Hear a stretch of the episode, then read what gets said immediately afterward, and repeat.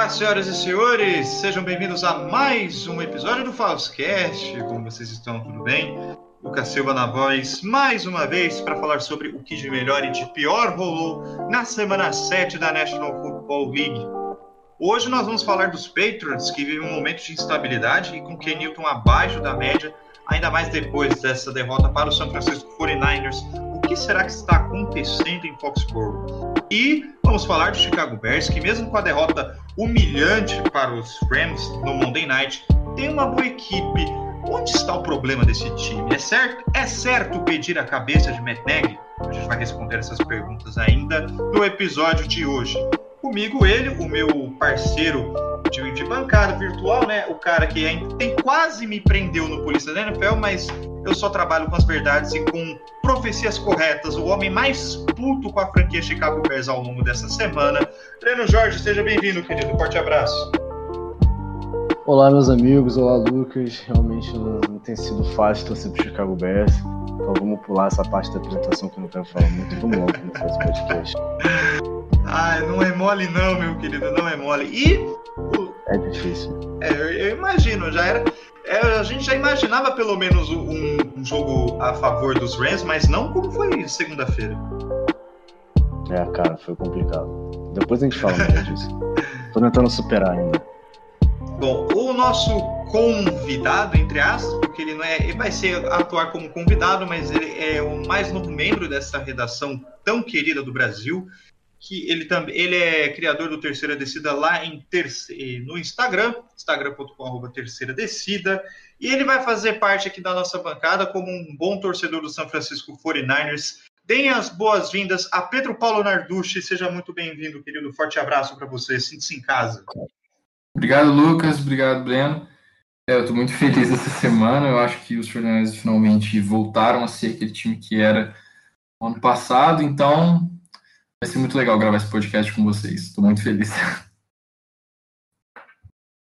Gente, muito ânimo para todos os lados. E é claro, antes da gente seguir para o episódio, avisos e recados rápidos. E já já a gente toca para o episódio aqui na sua plataforma de streaming favorita. Fechou? Vamos que vamos! Sonora.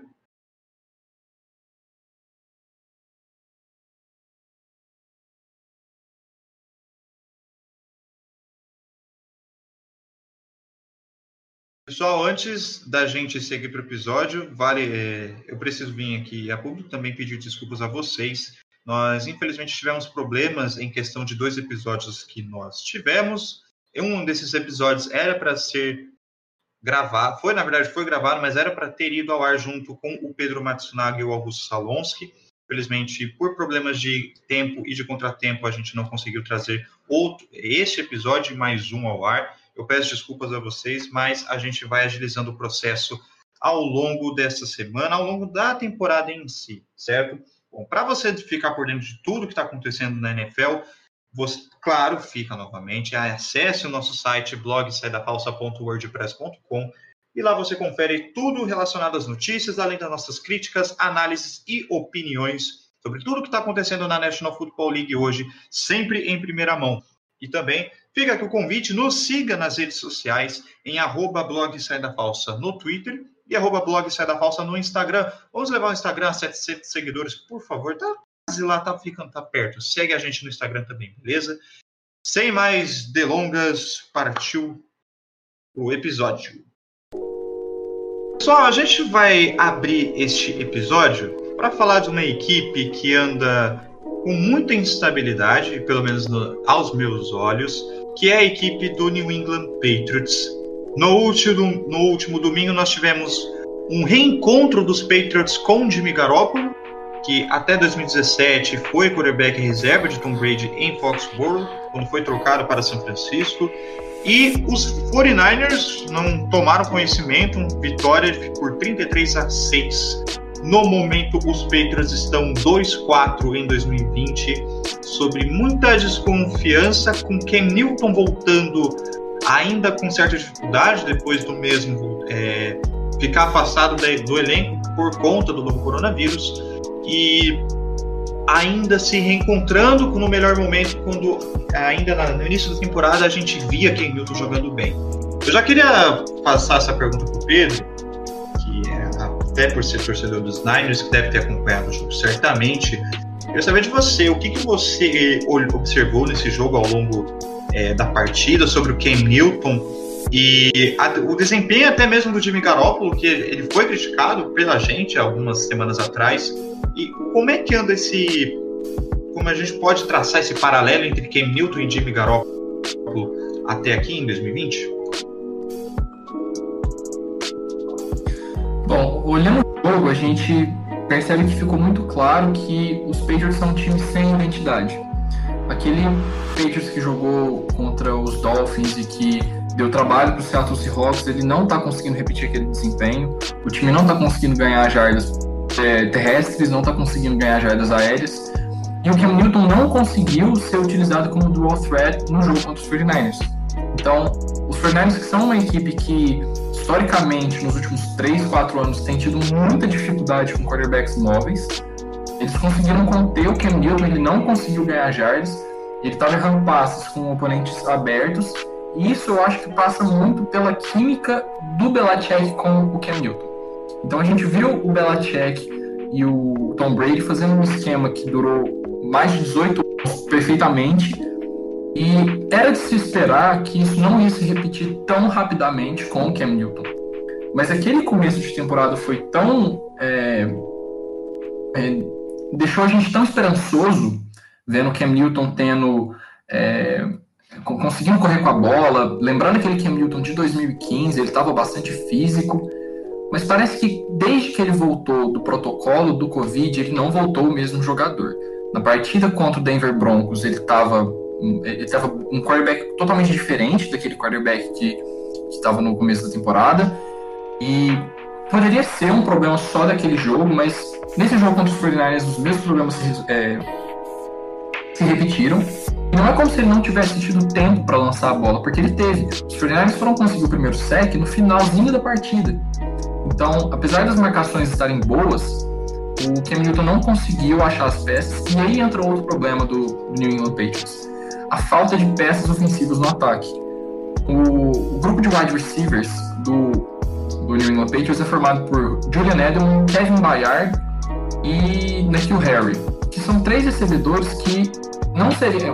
Talvez o Edelman seria titular em outras equipes, mas com certeza o Harry e o Kevin Byard não teriam espaço na maioria das equipes da NFL.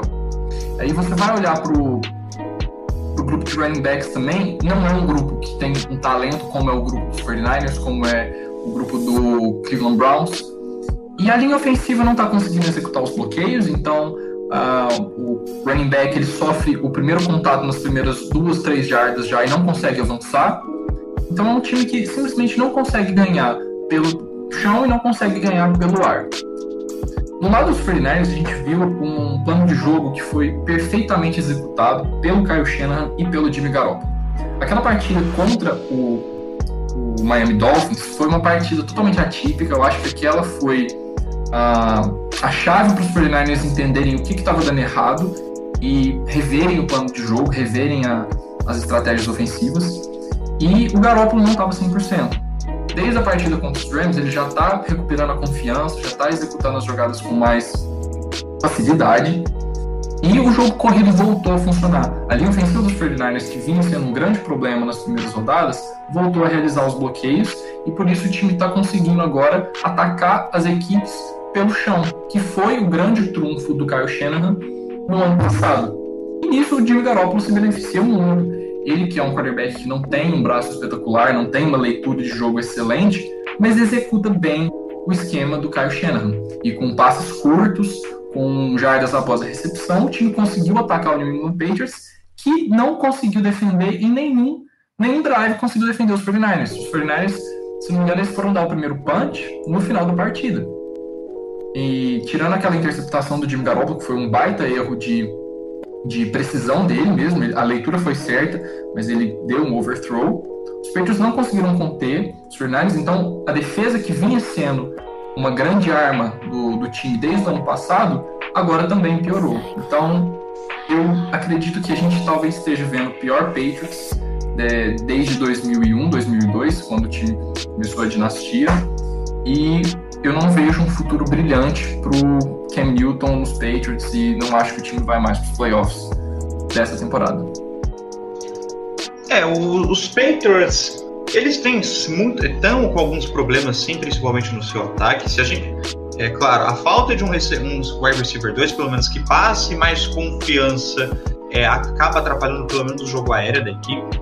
Números da partida: Cam Newton, 9 de 15 passes tentados, míseras 98 jardas, 3 interceptações, um second rating de 39.7, acabou sendo bancado por Jared Stidham. E o PP falou sobre o, o Cam Newton não ter sido encaixado como um QB dual threat. Isso mostra também nos próprios números, foram cinco corridas para apenas 19 jardas. Foi um péssimo desempenho do Newton na partida de domingo. E como a gente falou, a ausência de um wide receiver 2 que possa ajudar pelo menos a dividir o backfield junto com o Julian Edelman e que passe confiança é, é sentida no, no elenco. O Nikhil Harry não tem passado essa, essa confiança para, para o torcedor dos Patriots. O Damier Beard ainda é um cara desconhecido e também não, está aproveitando as oportunidades que vem tendo. Isso acaba uh, sobrecarregando o jogo corrido né, do próprio do próprio New England Patriots. Se a gente for puxar rapidamente as estatísticas, o ataque dos Patriots é o quarto melhor da liga. Quarto melhor da. É, perdão, super. Volta. Tá certo. Três, dois. Se a gente for puxar rapidamente as estatísticas, o New England Patriots é o quarto melhor ataque terrestre da liga, com uma média de 155 jardas por jogo ausente, é, você acaba sobrecarregando bastante o jogo terrestre quando você não tem opções mais versáteis é, no backfield que possam estender a, a, o drive. E é a prova que a gente vê atualmente na liga. O New England Patriots tem o quinto pior ataque aéreo da liga, uma média de menos de 200 jardas por jogo, aéreas por jogo. Então, falta as opções no ataque que possam estender o, a, as jogadas, que possam marcar touchdowns e entregar mais vitórias à própria equipe dos Patriots. Breno Jorge, o que, que você, como observar a equipe dos Patriots agora, vendo todo o desempenho que vem até aqui, duas vitórias em seis jogos, e o que esperar de Bill Belichick da, da metade da temporada para frente? Eu acho que já dá pra gente cravar e bater o martelo que a dinastia acabou, né? Eu não consigo ver o New England Patriots sendo extremamente eficiente esse ano. Tô falando a nível de, de playoffs e uma, uma corrida pelo Super Bowl, né? Que é o que a gente está acostumado a ver de England. Não acho nem que eles levam essa divisão. É, o, o, como o PP falou, foram, foram quase duas décadas né, de dinastia, com o Brady, que é um quarterback completamente diferente do Ken Newton, e dá para ver que não só o Ken Newton tá tendo dificuldade de se encaixar, voltando daquela, daqueles dois anos, né, de lesões e tudo mais, como o próprio Patriots está tendo dificuldade a se encaixar com o Ken Newton. Eu não sei se vocês viram, mas saiu um, uma notícia, um rumor, né, de que o Patriots está tá oferecendo trocas, está aceitando propósito de trocas pelo Stephon Gilmore. Eu acho, na minha, na minha humilde opinião, se isso for verdade, é uma estratégia muito inteligente do New England Patriots, por incrível que pareça. Né? O Stephon Gilmore é o atual jogador defensivo né, do, do ano, né? no caso, ano passado. É, dá pra gente considerar o melhor corner da liga. Ele não tá tendo o melhor desempenho da carreira dele esse ano, né? Como o Patriots não tá sendo o melhor ano deles. Mas eu acho que se, ele, se eles estiverem pensando em trocá-lo para conseguir um capital de draft e investir novamente no futuro, sabe? Tô falando assim de, de quarterback mesmo, tô falando de investir em quarterback, investir de ir atrás de alguém que vai substituir, não a mesmo nível, é lógico, o Brady é o melhor de todos os tempos, mas melhorar esse, esse desempenho que o Kenny tá tendo, eu acho que é uma estratégia bem inteligente pro Patriots, pensando no futuro. É, eu, a gente já brincou, pelo menos ainda em, em pré-temporada. Eu, eu, pelo menos, vendo muitas, muitos torcedores dos Patriots. Ah, por que não tanquem logo para de repente buscar o Sunshine? Sunshine, nosso querido amigo Trevor Lawrence. Não, é, o, não, o claro. só, desculpa te interromper. O Sunshine, gente, pelo amor de Deus, gente, o Sunshine não vai para os Patriots. O Sunshine provavelmente vai para os Jets. O Jets é horroroso. O time do Jets não é pouco, gente. Ele é muito, ele é muito ruim. O Sunshine, ele vai pro Jets. A não ser que o Jets invente de fazer a pior coisa que eles podem fazer esse ano, que é ganhar jogos e provavelmente perder o Sunshine. Desculpa, Lucas, mas é torcedor dos Patriots. Sinto muito, vocês não vão ter o Sunshine. Olha só, no momento que nós estamos gravando esse episódio, são 6 e 18 da tarde do horário de Brasília e Adam Gaze continua sendo o head coach do New York Jets. E breve comentário sobre Trevor Lawrence. Se ele pelo menos tiver decência, é claro, não isso nada partiu dele até então, apenas um conselho de outros jogadores mais veteranos que agora me falha o nome, mas seria eu, eu se fosse Trevor Lawrence recusava uma escolha dos Jets, visto que não tem um projeto, visto que falta organização e até o momento que a gente soube, eles estão tentando trocar uma das mais recentes escolhas no draft, que foi o Keenan Williams, que teve um bom ano em 2019, mas que até o momento não vem se destacando. Então acho que assim, caos. Caos e desordem no, no lado verde de Nova York. Ô Lucas, já que a gente entrou nesse assunto, só, só dar um, um comentáriozinho rapidinho. É, no, no, meu caso, se eu fosse o Trevor Lawrence, eu ia esperar um pouco. Até porque a gente sabe que quando, quando acaba a temporada, tem algo que o pessoal chama de Black Monday, né? Que é depois da semana 17, do domingo da semana 17, na segunda-feira, dia seguinte, muitos técnicos e, e, general managers são varridos da NFL e Bem rolam demissões, né? É, então, eu ficaria. Gente, é óbvio, é óbvio que o Adam Gaze vai ser demitido. Olha, se, se o Adam Gaze não for demitido, sinceramente, pode fechar o New York Jets. Mas ele vai ser. Ele vai ser demitido. Provavelmente o General Manager também vai ser demitido. E aí, se eu fosse o Adam Gaze, eu ficaria de olho em quem vai para lá. Se for, sabe, tipo, gente assim que. Se pegaram um, um técnico com uma mentalidade defensiva, eu vou falar, ah, mano, desculpa, mas eu sendo Trevor Lawrence, não iria. Eu falo, olha, desculpa, Jets, mas esse não é o meu lugar. Cara, sinceramente, você sabe que eu acho que se o Trevor Lawrence não for pro draft esse ano, eu acho que os Jets vão pegar a pick 1 de novo. Sinceramente, eu não vejo esse time ganhando tipo, nos próximos dois anos. Com esse elenco, não vejo. Principalmente porque a escolha do, do Quinn Williams não tá dando certo, o time já quer trocar, já quer fazer uma reestruturação de novo. E a gente não tem certeza absoluta se eles estão fechados com o Sam ou não, então eu sinceramente acho que se o Trevor não vier nesse draft pro New York Jets, no outro eles continuam com a pick 1 e vão pegar de novo, porque é um time horroroso, como o Breno disse, é, e só os Bills para quase conseguirem perder para eles. É, é, é, muito engraçado a gente falar da situação do Kyrian Williams, porque se isso me lembra quando os Jets selecionaram, se eu não me engano, ou foi na primeira ou foi na terceira escolha do draft, acho que de 2019, linebacker Jachai Polite. E antes mesmo da, da pré-temporada começar, ele foi cortado pela equipe dos Jets. Você vê, o, é claro, o desempenho do atleta era horroroso, mas como o, falta organização e falta capacidade de escolhas decentes do New York Jets para escolher atletas que possam entregar qualidade no seu elenco.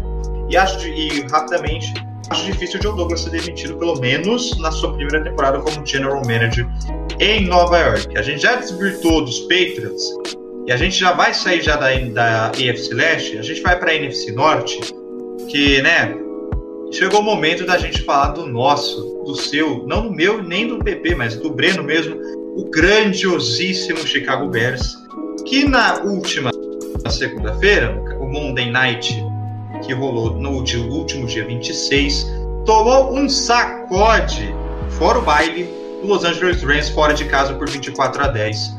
O Nick Foles, muito criticado, atuou, foi muito mal na partida. O ataque terrestre, na minha, na minha visão, sentiu muita falta do Tariq Cohen como opção versátil. O, de, o David Montgomery acabou sendo muito, é, muito, pode dizer, é, muito explorado e acabou sendo muitas vezes sacrificado pelo, pelo jogo. E assim, atuação muito boa do Jared Goff, do jogo aéreo e da defesa dos Rams, com Aaron Jones fazendo outra grande temporada a caminho. Breno Jorge, é a sua hora, é a sua vez. Desabafe. Vamos lá. Vamos respirar um pouco. Isso é calma. Nenhuma, não quero nenhuma pistolada do Anthony Curtis vai ser melhor do que isso, o que tá para vir agora. Não, quem, quem acompanha, né, quem é da NFLTT no Twitter, né, viu, talvez tenha visto os meus áudios enviados no WhatsApp, viu que eu não tava calmo ontem. Mas então, vamos lá, vamos lá, agora análise séria. Cara, a OL do Chicago Bears é horrorosa. A linha ofensiva do Chicago Bears, assim, se eu quiser elogiar ela muito, eu falo que ela é muito ruim. Mas é um grande elogio ela, porque ela é horrenda, ela é um nojo, ela é uma vergonha. Tem, teve uma jogada, só pra ilustrar, eu não, eu não vou saber quem postou essa jogada, mas teve uma jogada que o, o Aaron Donald simplesmente deu um tapa, deu um tapinha assim, deu um tapinha, tapinha assim na, na mão do, do, do left guard dos Bears e ele simplesmente passou. Ele simplesmente andou no meio do, do left guard e no do left tackle. Assim, essa linha é horrenda. E essa linha é o principal motivo para Nick Foles ter jogado tão mal ontem. O Nick Foles não é um quarterback maravilhoso, mas a gente sabe que o desempenho dele é melhor do que isso. E o David Montgomery se, simplesmente incapaz de fazer qualquer coisa nesse ataque. Tá? Essa linha ofensiva ela, ela é horrenda. E se para mim, na minha opinião, se o Chicago Bears não for atrás de ninguém antes da, da trade deadline, né, onde não pode mais fazer trocas na NFL, para mim é basicamente é, uma toalhinha branca que eles assinaram que simplesmente não vão mais. Não, não se importam mais em serem competitivos por essa temporada. A defesa do Chicago Bears, vamos passar para a defesa do Chicago Bears. Gente, essa defesa do Chicago Bears, ela não é elite. Eu vejo muita gente falando, ah, a defesa do Chicago Bears é elite. Provavelmente é uma pessoa que não vê o Chicago Bears e lembra da defesa de 2018, que sim, é, aquela defesa era extremamente elite. Essa não é. Essa defesa ela é muito, muito, muito boa na red zone. Tipo, muito boa mesmo. No resto do campo, mais ou menos, né? Cederam mais de 120 jardas corridas pro Rams perdas de tecos para lá e para cá. Os Rams estavam fazendo o que queriam. O Sean McVay deu uma aula. Ataque rápido, ataque com ritmo, dinâmico. O Jared Goff jogou bem, o Jared Goff teve pocket, o Chicago Bears só teve dois sacks, muitas faltas defensivas. Então, assim, foi uma surra dos Rams. Os Rams eram, eram favoritos na casa de apostas, mas assim, vamos falar, na boca do povo, não eram tão favoritos assim. Eu via muita gente até apostando no Chicago Bears para vencer esse jogo. Agora sobre Mad Neg, meu querido Mad Neg. Eu não vou saber dizer o número exato, mas o Mad Neg ele tem um um recorde muito positivo no Chicago Bears, né, desde que chegou no time em 2018. Até porque, vamos fazer a conta aqui? Foi 12-4 no primeiro ano, ganhando a divisão, depois foi 8-8, então nisso é 20 e 12 como recorde e agora 5 12, ou seja, 25 e 14. O Meneg tem um recorde de 25 e 14, 25 vitórias, 14 derrotas desde que chegou no Chicago Bears. Isso é zero, zero mérito dele, zero, porque em momento algum o Chicago Bears teve um ataque sequer mediano para cima nesse meio tempo.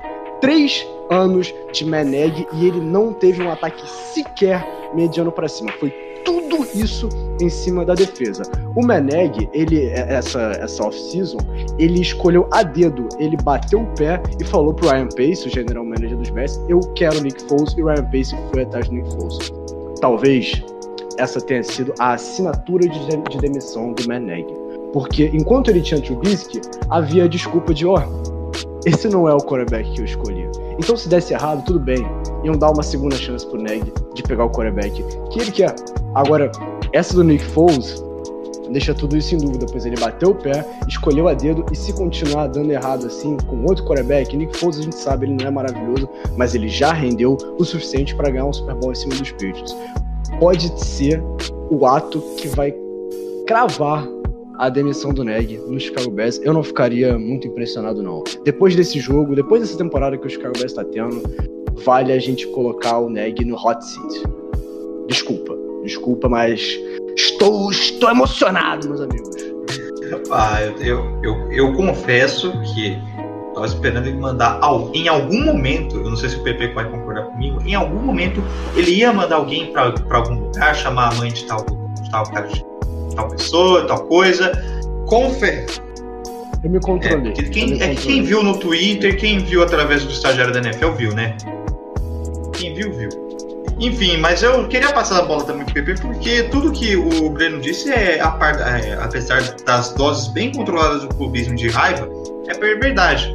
Os Bears, até antes da partida contra os Rams, eles eram, pasmem, líderes da Conferência Nacional líderes. O Chicago Bears de 2020. Antes do Monday Night da semana 6, eram da semana 7, perdão, líderes da Conferência Nacional.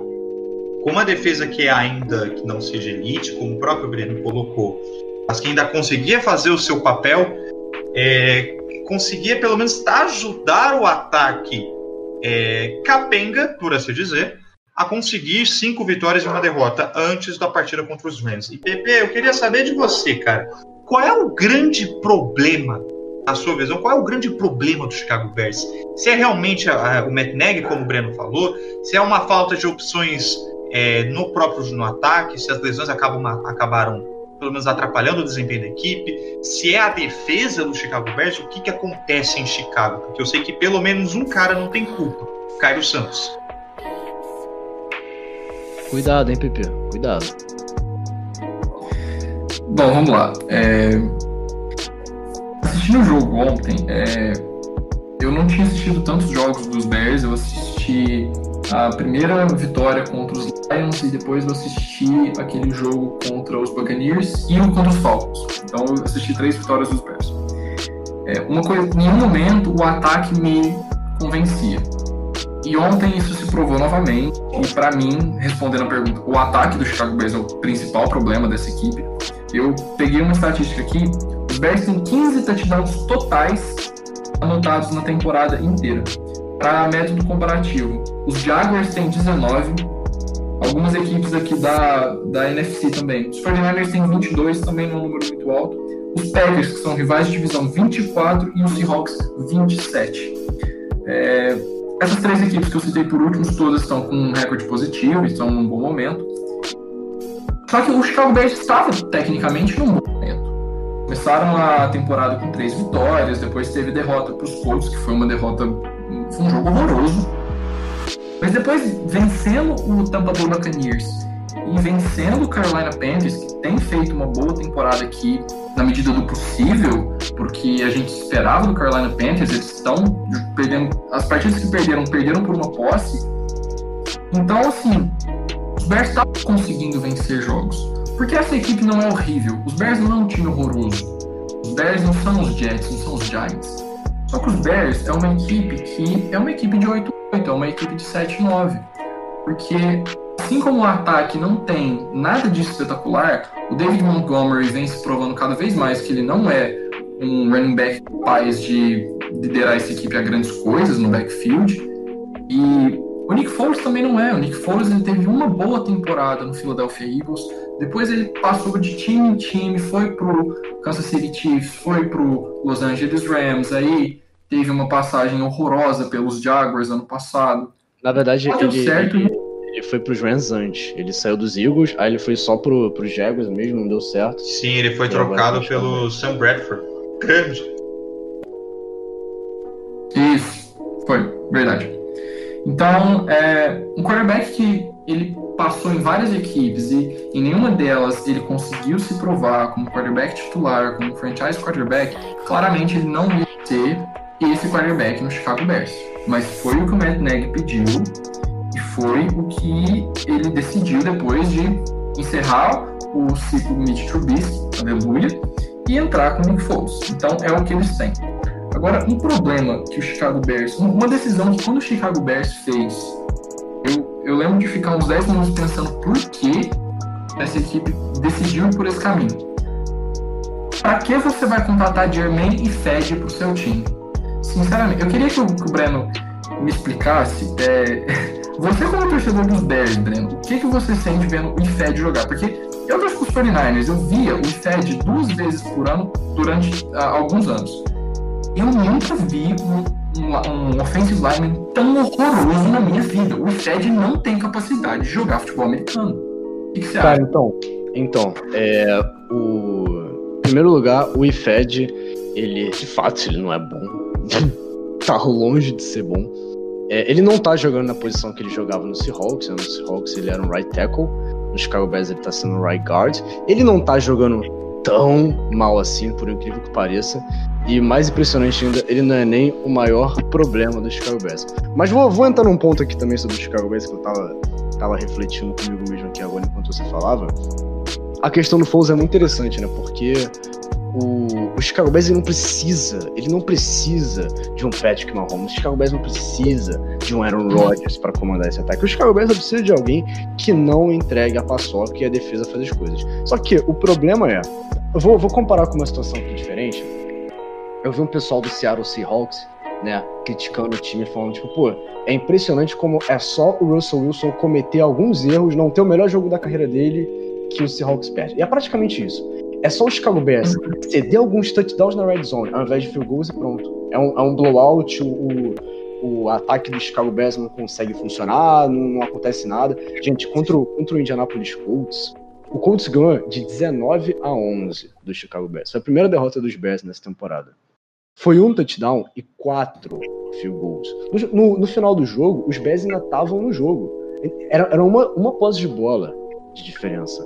Entendeu? Então, assim, é só a defesa não fazer o que ela sempre faz, só a defesa não ter a atuação dela na red zone de forçar field goals consistentemente, como foi contra o Tampa Bay Buccaneers. O Tampa Bay Buccaneers não teve um touchdown no, no, no, segundo tempo da partida, e foi isso que proporcionou os Chicago Bears a conseguir ter uma vitória contra essa ótima equipe que é o Tampa Bay Buccaneers. É só a defesa não fazer isso que pronto, acabou o jogo. Acabou o jogo. É um time unidimensional. O Chicago Bears não vai ser 7-9, muito provavelmente. Ainda tem dois jogos contra os Vikings, joga novamente contra os Lions em casa, enfim, tem jogo contra os Jaguars, Texans. Vai ser ali um, talvez um 8-8, 9-7, talvez até mais, talvez seja um, um enorme overachievement do Chicago Bears. Mas não é uma equipe horrorosa, não é uma equipe ruim, mas não é uma equipe para ser seed 1, seed 2, seed 3 da, da, da NFC de, de maneira alguma. Isso se pegar playoffs. É só um, coisa que você falou que eu concordo demais é sobre o Chicago Bears não precisar de um quarterback espetacular. Eu via muitas pessoas criticando os 49ers ano passado por conta do Jimmy Garoppolo não ser um Patrick Mahomes e eu ficava grilado porque, cara, chega um quarterback, ele, ele literalmente chega na franquia, a franquia ganha 13 jogos e vai pro Super Bowl você acha que esse cara ele tem que sair do seu time. Pô, não é assim. Eu acho que com o Chicago Bears é mais ou menos a mesma coisa. Não que eles precisem do Jimmy Garoppolo, mas eles precisam do que o Jimmy Garoppolo é pro Kyle Shanahan. O cara que vai pegar, executar o esquema e pronto. Porque o Chicago Bears, eles foram, foram uma equipe 12-4 com o Trubisky, no ano em que o Trubisky ele não cagou tanto no pau. A defesa, beleza, aquela defesa lá foi uma excelente defesa, uma grande defesa, uma das grandes da história. Mas, é, na medida do possível e guardadas as devidas proporções, o Chicago Bears precisa disso. É isso que você falou, cara. Precisa de um quarterback que vai comprometer, vai fazer algumas jogadas, vai conseguir fazer é, alguns lançamentos para ganhar o jogo. E é isso, cara. Eu acho, eu acho que o Nick Foles não é o segredo. Ano que vem eu acho que a equipe tem que ir atrás de um novo quarterback. Mas esse ano eu ainda acredito que eles vão para os playoffs, porque começar com 5-1 é com 5-2 naquela divisão vai ser muito importante. Eu é, eu tenho um, um, pensamento que eu tive até agora há pouco, enquanto vocês comentavam, né, porque a gente sempre, é, talvez os tempos recentes da NFL e de torcedores novos que acompanham o futebol americano sempre pedem, quando torcem, sempre impedem que o seu quarterback seja alguém. É, ah, porque meu quarterback, eu só que meu quarterback precisa ser o Patrick Mahomes, tem um braço de canhão, lançar 50 touchdowns, 5 mil jardas. Não. Ou, ah, meu quarterback precisa ser o Russell Wilson, porque ele corre bem com a bola, lança bem pra caramba e ganha jogos no final do jogo. Então não é assim também. Eu vejo que o Nick é, como a gente já bateu aqui na tecla, Nick Foles não é um cara super sensacional, não é um quarterback elite, mas é um cara que tem experiência na liga, é um cara que consegue ser eficaz, ainda principalmente em jogos grandes, como a gente viu pelo menos nas últimas duas temporadas em Filadélfia, não é? E assim, falta, faltam grandes peças ao redor do próprio Nick Foles. Acho que o Allen Robinson, se ele não pedir para ser trocado, ele ficar em Chicago, ok. Acho que pelo menos vai servir como uma ponte para quem for que seja o quarterback, se por um acaso houver essa troca de quarterback, ele passa uma confiança, assim como o próprio AJ Green está fazendo com o John Burrow. O, os 49 como você bem falou, o, o Jimmy Garoppolo, o nosso ponto de reclamação do Jimmy Garoppolo era sobre ele ser um cara que se prove o, core, o franchise quarterback do San Francisco 49ers. Um cara que, por mais que ele não ele, ele vença um jogo, consiga vencer jogos, que ele seja capaz de vencer os jogos por conta própria. No sentido, os 49ers venceram jogos por causa do Jimmy Garoppolo, não porque tinham também o Jimmy Garoppolo, sabe? Ele não seja mais um agregador ao fato, seja o destaque. E assim, é triste porque desde que Jay Cutler saiu do Chicago Bears, os, os Bears vivem um grande marasmo nessa questão de quem passa a bola.